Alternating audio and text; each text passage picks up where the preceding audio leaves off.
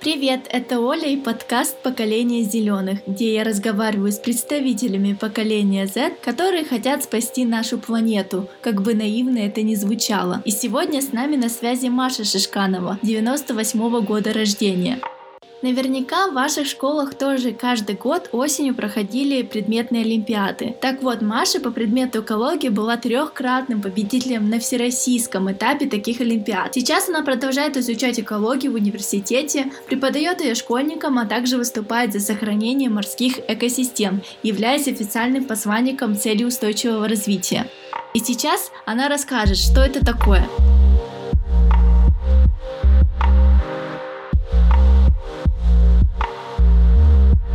Давай я сразу передам тебе слово, чтобы ты рассказала, что такое устойчивое развитие. Эта тема так или иначе всплывает, когда речь заходит об экологии, об экологических проблемах, но важно понять, что стоит за этим термином. Ты как никто другой лучше расскажет, что это такое. Спасибо большое. На самом деле, да, я действительно сталкиваюсь с такой тенденцией, что часто люди, несмотря на то, что употребляют в своей речи такой термин, как устойчивое развитие, часто не совсем понимают, что под ним подразумевается. Поэтому, как человек науки, я бы в первую очередь, наверное, хотела бы начать с непосредственного определения, которое появилось в 1987 году в докладе «Наше общее будущее», подготовленном комиссией Брунтланд.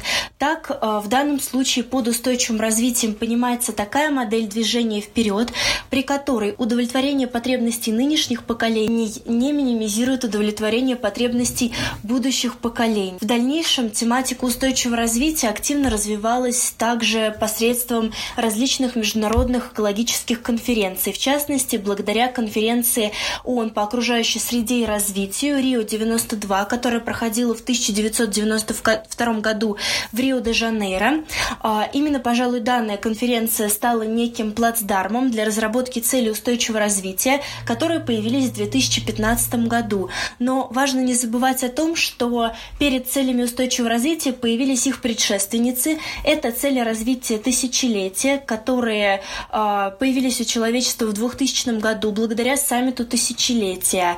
А, данных целей было 8. Они включали в себя такие фундаментальные феномены, как ликвидация ликвидация крайней нищеты и голода, а, поощрение равенства мужчин и женщин, расширение прав и возможностей женщин и так далее и тому подобное. А, в 2015 году им на смену пришли цели устойчивого развития, их 17. Они были приняты 25 сентября 2015 года на специальном заседании Генеральной Ассамблеи ООН по принятию целей устойчивого развития. Таким образом, сейчас у нас есть 17 целей устойчивого развития, 169 задач по их их реализации и также ряд показателей, которые помогают нам отмерять э, и измерять в статистическом плане наши успехи по реализации ЦУР, цели устойчивого развития. И что это за 17 целей, если можешь как-то их разделить, классифицировать, чтобы иметь представление? В целом необходимо сразу же рассказать о концепции устойчивого развития. Концепция устойчивого развития носит три единый характер. То есть, по сути, данная концепция состоит из трех кластеров. Из социального кластера, экономического кластера и экологического кластера. То есть, по сути, все 17 целей устойчивого развития могут быть разделены на три эти большие группы. А, по сути, цели устойчивого развития и концепция устойчивого развития – это баланс между а, экономическим развитием стран и мира в целом и его экологическим благополучием, а также социальным равенством и социальным благополучием, социальным счастьем, так скажем, для каждого. И ты как раз являешься официальным посланником одной из таких целей. Можешь рассказать э, про свою цель устойчивого развития и как э, ты ее развиваешь? А, моей целью устойчивого развития является цель устойчивого развития номер 14. Это сохранение морских экосистем. В основном главный акцент в популяризации данной цели устойчивого развития я делаю на экологическое образование и просвещение. Во многом мне помогает моя деятельность в рамках Ассоциации победителей Олимпиад. Это организация, в которой студенты, которые э, достигли того или иного уровня профессионализма в разных областях, помогают э, школьникам старших классах или средней школы э, побеждать, участвовать в интеллектуальных конкурсах. Например, в той же самой Всероссийской Олимпиаде школьников по экологии, потому что это непосредственно моя тематика.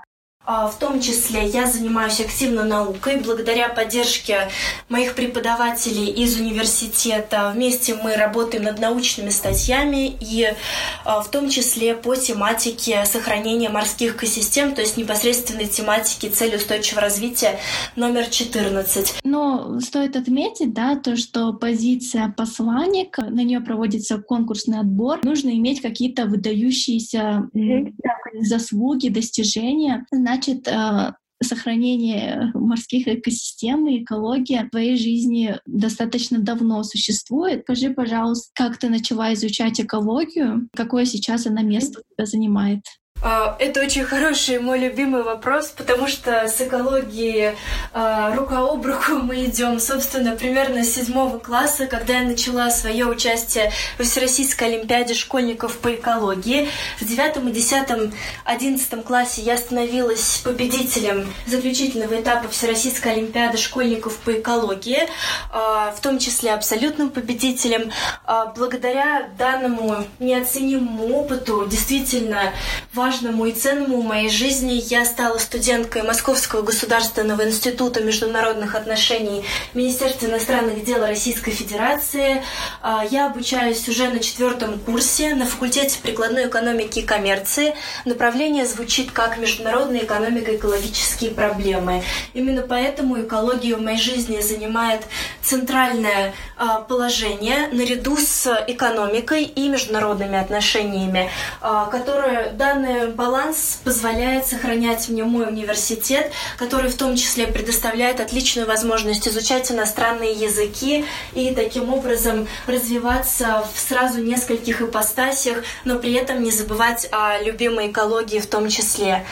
Университет, в принципе, открыл для меня замечательные возможности, в том числе позволил стать участником программы молодежных посланников ЦУР России и поощряет в дальнейшем все инициативы, исходящие от студентов. Ну и по тому, как поставлена уже у тебя речь, как э, грамотно, корректно ты формулируешь предложение, можно говорить о том, что э, вас как-то учат по-особенному и готовят наверняка к тому, что в будущем вы будете именно теми лидерами, которые будут влиять на внутреннюю, внешнюю политику нашего государства. Поэтому интересно узнать, что же такого интересного, уникального есть э, в вашем институте, в вашем направлении, чем не могут похвастаться обычные вузы в нашей стране. Небольшая такая агитационная кампания.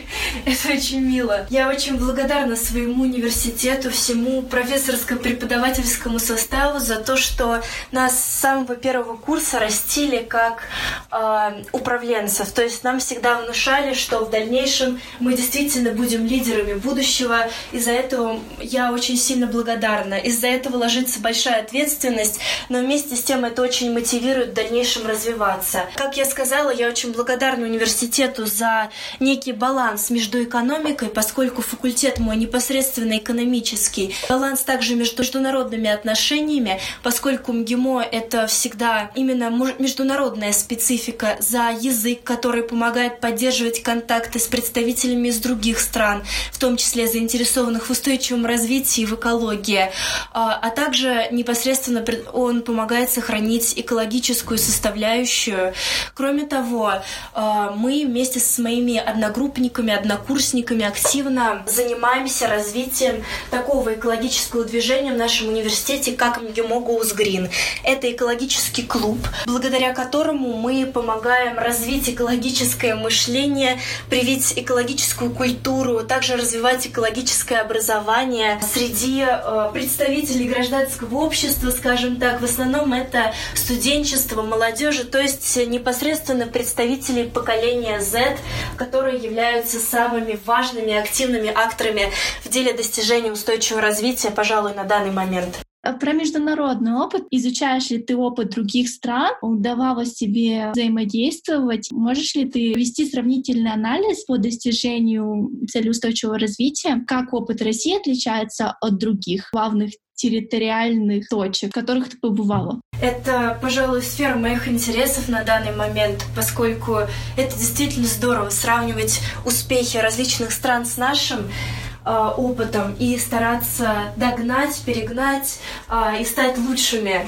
Поэтому, если честно, я не буду оригинальной, сказав, что лидерами достижения именно экологического аспекта цели устойчивого развития и, в принципе, решения экологических проблем, формирования экологического мышления являются э, страны Северной Европы. Я побывала там благодаря своей стажировке, своей практике, ну, можно сказать, летнему курсу в университете Линеос. Правда, он был посвящен предпринимательству, но, в принципе, я в любом случае случае рада, что мне удалось поддержать такой контакт и узнать больше о достижении устойчивого развития в данных странах. А, там а, экологическое сознание людей действительно на очень высоком уровне. Нам предстоит много работать над этим в России, и я думаю, что мы добьемся в этом плане успехов. Если сравнивать опыт, например, с США, то США сейчас несколько отстает и вызывает, так скажем, если это будет корректно, разочарование мирового сообщества, в том числе из-за выхода из Парижского соглашения, которое посвящено изменению климата, который был подписан в 2015 году. А, но я так полагаю, что со сменой политической партии на демократическую а, наши дела в этом плане улучшатся на мировом уровне. Если говорить об Азии, еще одном континенте, который которую удалось посетить, то сейчас, к счастью, э, благодаря своему экономическому, так скажем, толчку э, по развитию промышленности и так далее, азиатские страны уже достигли достаточного развития в плане своего экономического благополучия, экономической мощи, и теперь они уже задумываются об экологическом благополучии, в том числе активно начинают просвещать гражданское общество о необходимости достижения устойчивого развития. Но но, несмотря на это, как и в России, многие люди, в принципе, пока мало знакомы с тем, что же такое цель устойчивого развития, поэтому я полагаю, что миссия посланников цели устойчивого развития, миссия любого гражданина, который э, хочет популяризовать данную тематику в своем комьюнити, в своем обществе, э, является похвальной и замечательной, потому что это важный опыт, который помогает всем нам стать более экологически грамотными, экологически образованными э, и так далее. Ты сейчас э, сказала о развитых странах. Я правильно понимаю, где ты побывала? Можешь ли ты причислить Россию к развитым странам? Многие считают Россию развивающейся. А что ты на это что скажешь? Действительно, все ли так плохо? Если честно, я считаю, что все не так уж плохо.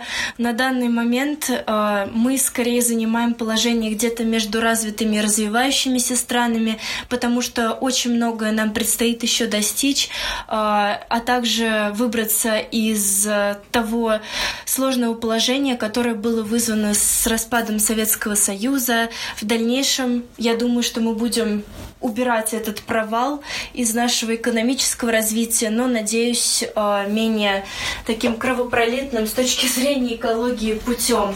А, на самом деле ключевым в отношении развитых и развивающихся стран на международном уровне, на мой взгляд, и с точки зрения устойчивого развития, является именно взаимодействие между кластером развитых и кластером развивающихся поскольку развитые могут сильно помочь развивающимся пройти через э, тот путь, который уже они миновали без каких-либо катаклизмов, без их грязных во всех смыслах ошибок прошлого.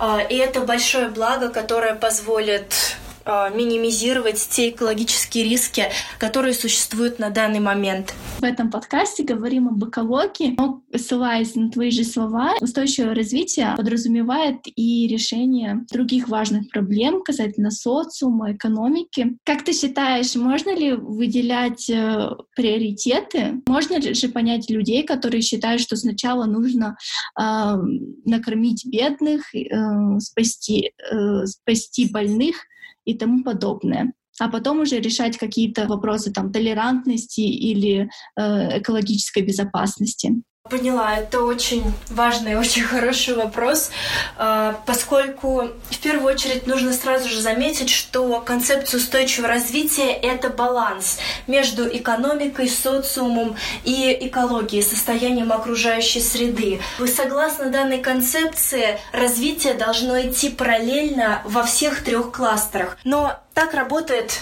концепция устойчивого развития на международном уровне. Согласно той же концепции устойчивого развития, каждой стране необходимо разработать собственную комплексную стратегию достижения устойчивого развития. Поэтому для каждой страны э, приоритеты могут поворачиваться по-разному в зависимости от ситуации в данной стране.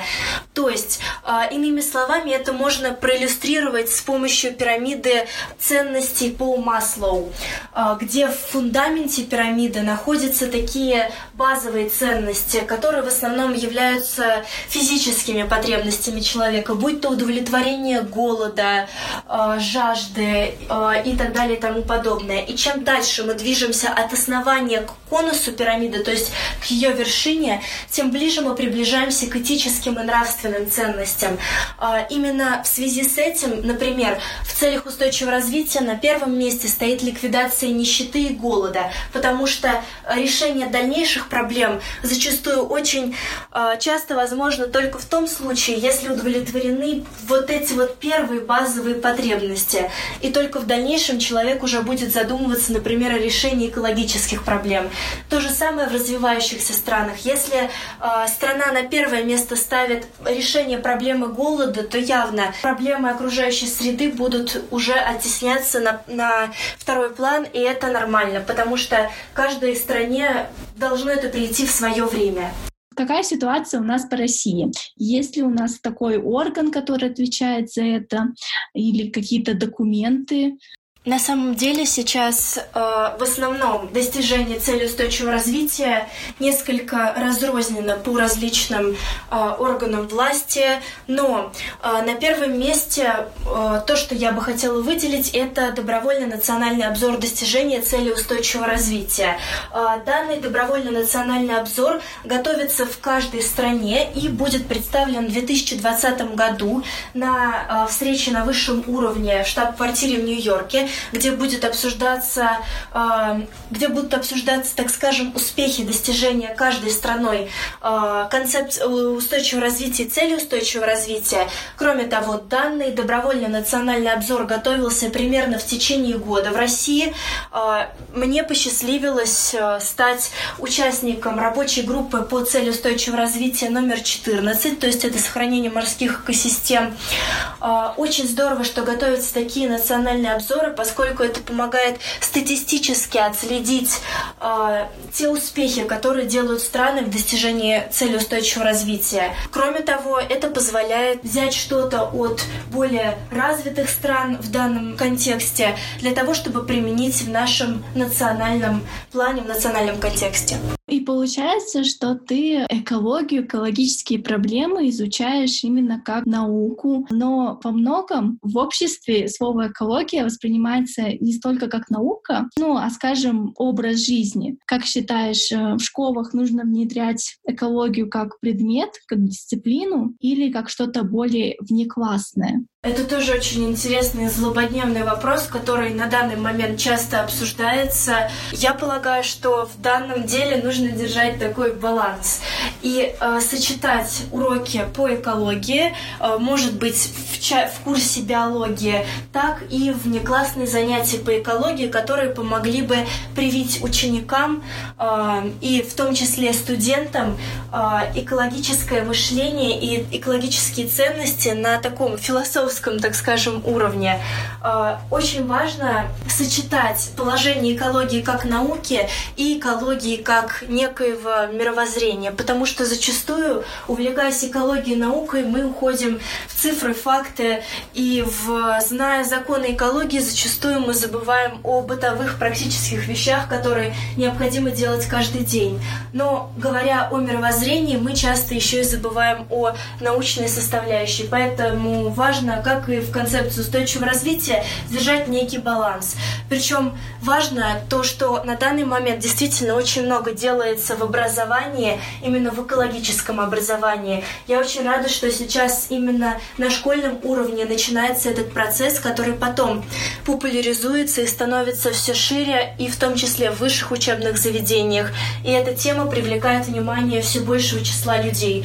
То есть дальнейшее поколение, которое мы получим, будет гораздо более образованно, чем, а, например, наше поколение или поколение наших родителей в силу того, что приоритеты просто изменились, и слава богу, в сторону экологии, в сторону сохранения окружающей среды. Да, мы видим действительно позитивные изменения, а люди начинают следить за собой, за своими эко-привычками. Насколько это эффективно в сравнении с тем, если в странах Европы которые являются прогрессивными, уменьшение экоследа, сохранение окружающей среды регулируется на государственном уровне. А у нас пока это все на инициативе самих граждан. Какой э, из способов более эффективен, ты считаешь?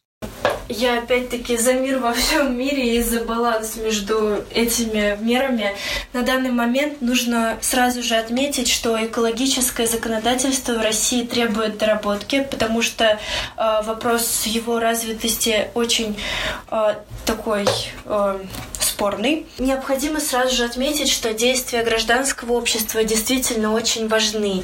И если один человек решил соблюдать в своей жизни эко-привычки, э, следить за своим экологическим следом и то, о чем ты говорила, а, это очень важно, это необходимо. Это ни в коем случае не капля в море, потому что все мы представляем собой это море, которое вместе действительно является большой и мощной силой, которая может воздействовать в том числе и на государственную власть. Поэтому зачастую так важно еще и выражать э, собственные желания в плане э, сохранения окружающей среды именно вот э, на уровне взаимодействия власть, гражданское общество в том числе.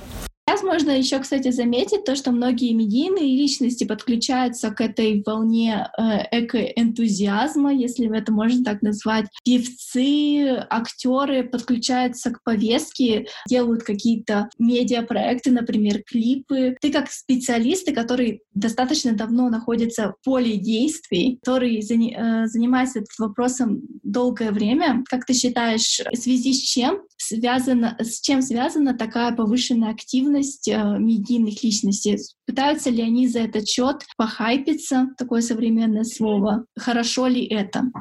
Может быть, действительно медийные личности продвигают себя таким образом, или они действительно ратуют за спасение планеты. А, я думаю, что здесь сочетается приятное с полезным, но я очень рада, что на таком высоком уровне а, выступают эти медийные личности, и, по сути, они становятся некими инфлюенсерами, которые помогают а, другим, например, своим фанатам, своим поклонникам обратить внимание на важные проблемы, в том числе числе на экологические проблемы.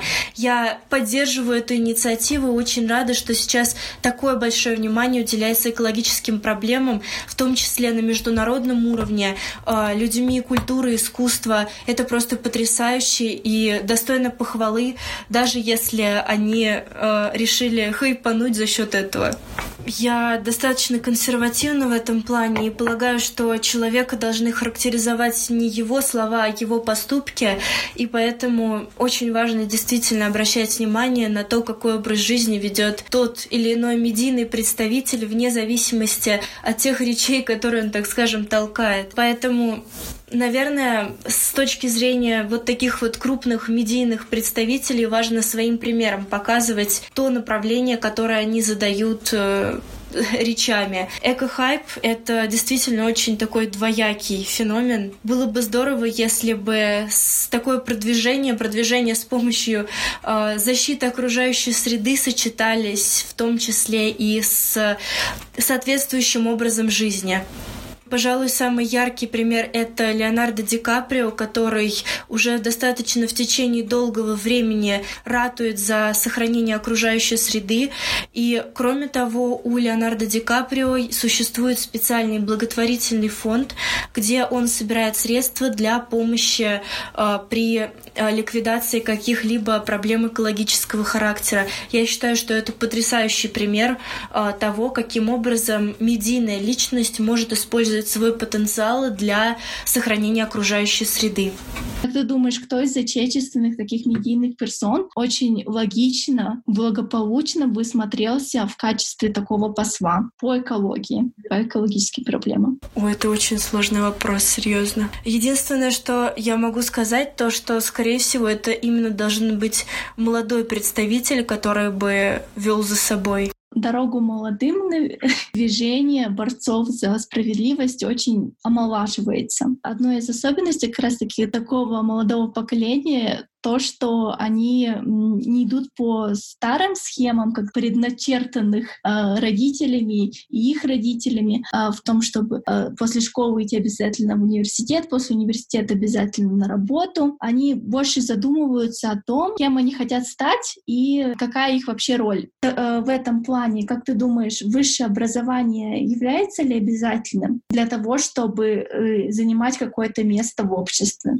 Это тоже один из самых злободневных вопросов современности, пожалуй, поскольку высшее образование, я думаю, что оно э, очень сильно коррелирует с эмоциональной зрелостью. Выбор высшего образования, того направления, которое ты хочешь получить в высшем образовании, э, сильно зависит от твоих собственных интересов.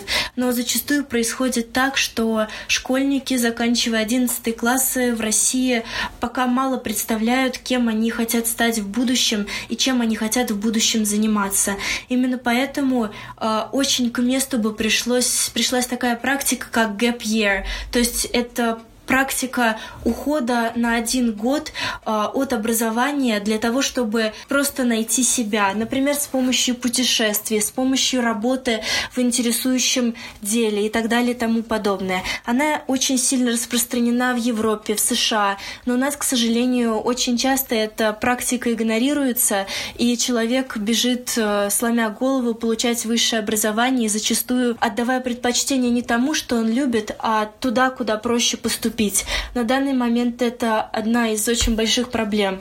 В результате получается такое общество, которое получило то образование, работает на той работе, которую оно не любит. А, и, соответственно, если ты не любишь то дело, которым ты занимаешься, о каких успехах а, может идти речь. В связи с этим я думаю, что было бы здорово ввести в нашу практику практику year в российскую реальность, потому что это действительно могло бы принести собственные плоды. Кроме того, говоря, например, о творчестве, технических профессиях зачастую высшее образование является неким тормозом для представителей будущих творческих профессий.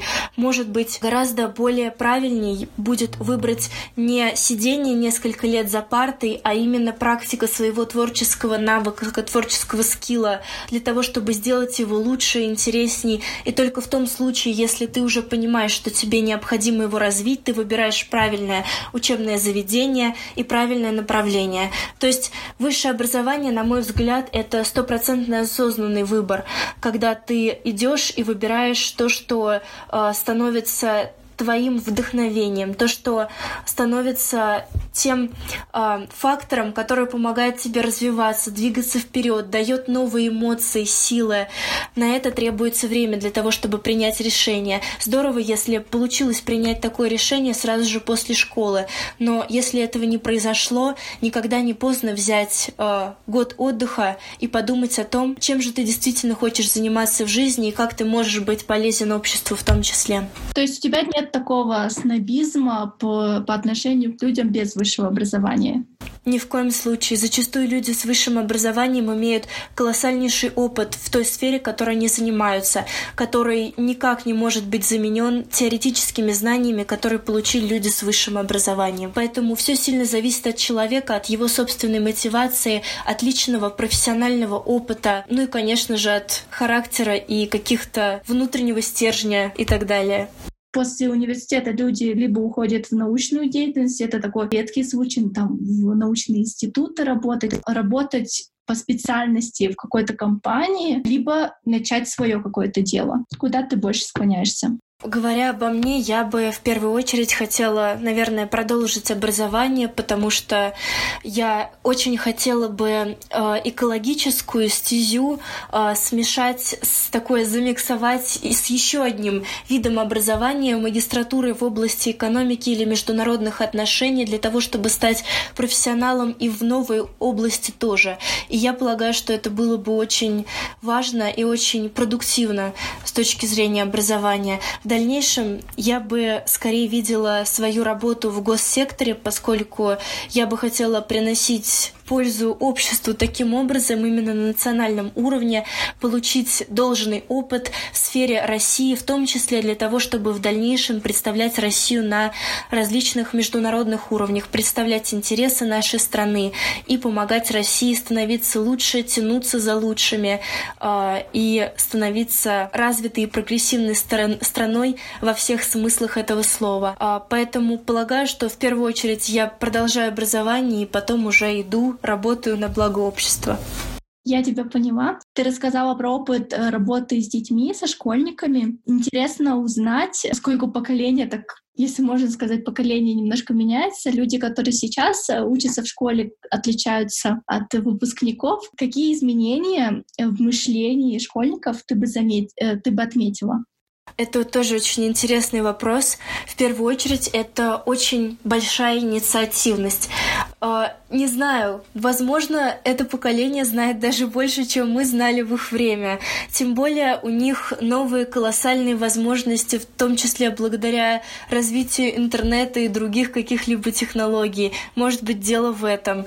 А, но очень здорово, что ребята очень инициативные. Может быть, просто мне попадались такие замечательные ребята, мои ученики. А, или же просто я могу характеризовать так все поколение. Касаемо экологии, они действительно, ребята, которые занимаются со мной, они действительно заботятся о состоянии окружающей среды, им искренне интересно это направление. А, они занимаются не ради галочки, а в том числе из-за своих идеологических причин, и это меня поистине восхищает. Меня восхищают те объемы информации, которые они могут запоминать. Но я сейчас рассуждаю в первую очередь с точки зрения учителя. А, я рада, что у меня есть возможность общаться с таким еще молодым поколением, еще более молодым, чем я, поколением, которое мотивирует меня и которое помогает мне самой э, развиваться и становиться лучше вместе с ними поскольку уже у тебя есть такой опыт, как ты его оценишь? Понравилось ли тебе твое ли это преподавать, э, учить? Мне очень нравится преподавание, потому что э, это возможность понять многие вещи, которые ты недопонял до этого. То есть, иными словами, когда ты объясняешь, э, ты понимаешь это еще лучше. Более того, это возможность поделиться своими знаниями. Преподавание в АПО — это отличная возможность поделиться теми знаниями, которые я в свое время добывала своими силами. Я рада, что у ребят появляется такая возможность участвовать в интеллектуальных конкурсах с поддержкой э, поколения, которое старше их, которое наступило на все грабли и теперь готово делиться своим опытом. Вообще, в принципе, общение со школьниками очень сильно заряжает и помогает, мотивирует завершим этот подкаст двумя вопросами. А, я хочу, чтобы ты разрушил один миф, который устоялся, возможно, в головах многих, и ты сейчас нам расскажешь правду. Пожалуй, тот экологический миф, который можно разрушить, связан с непосредственно одной из ключевых экологических проблем в России. Это проблема переработки отходов и вообще с тем, что мы можем делать с нашими бытовыми отходами, отходами производства. На данный момент а, во многих дворах в Москве и в других городах России установлены баки для раздельного сбора мусора, для раздельного сбора отходов. Но в интернете часто появляются такие ролики, а, где, которые показывают, что а, сейчас происходит сбор из этих раздельных бачков отходов в, один, в одну большую емкость, скажем так. А на деле нужно развеять этот миф, сказав, что переработка в России развивается, развивается активным путем, а, и что на данный момент такая раздельная сортировка отходов во многом необходима для формирования экологической а, культуры граждан, в том числе по по раздельному сбору мусора. В дальнейшем переработка отходов поможет нам снизить многие экологические риски, связанные с окружающей средой, и поможет избежать многих проблем, связанные со складированием отходов на полигонах и, со, и с мусоросжиганием, которое, как известно, выделяет в процессе мусоросжигания выделяются парниковые газы, которые э, являются главной причиной изменения климата. Это тот самый бич современности, та проблема, которую мы сейчас пытаемся решить на мировом уровне, и Россия в том числе благодаря своему активному участию в Парижском соглашении 2015 года, которое было ратифицировано и принято Россией.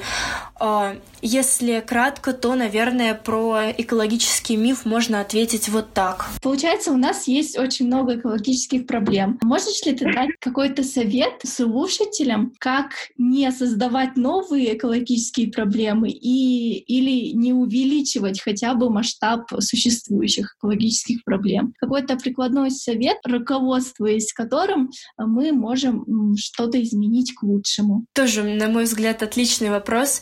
Говоря прикладных советах. Каждый из нас должен привнести в свою жизнь э, некие экологические привычки, эко-привычки.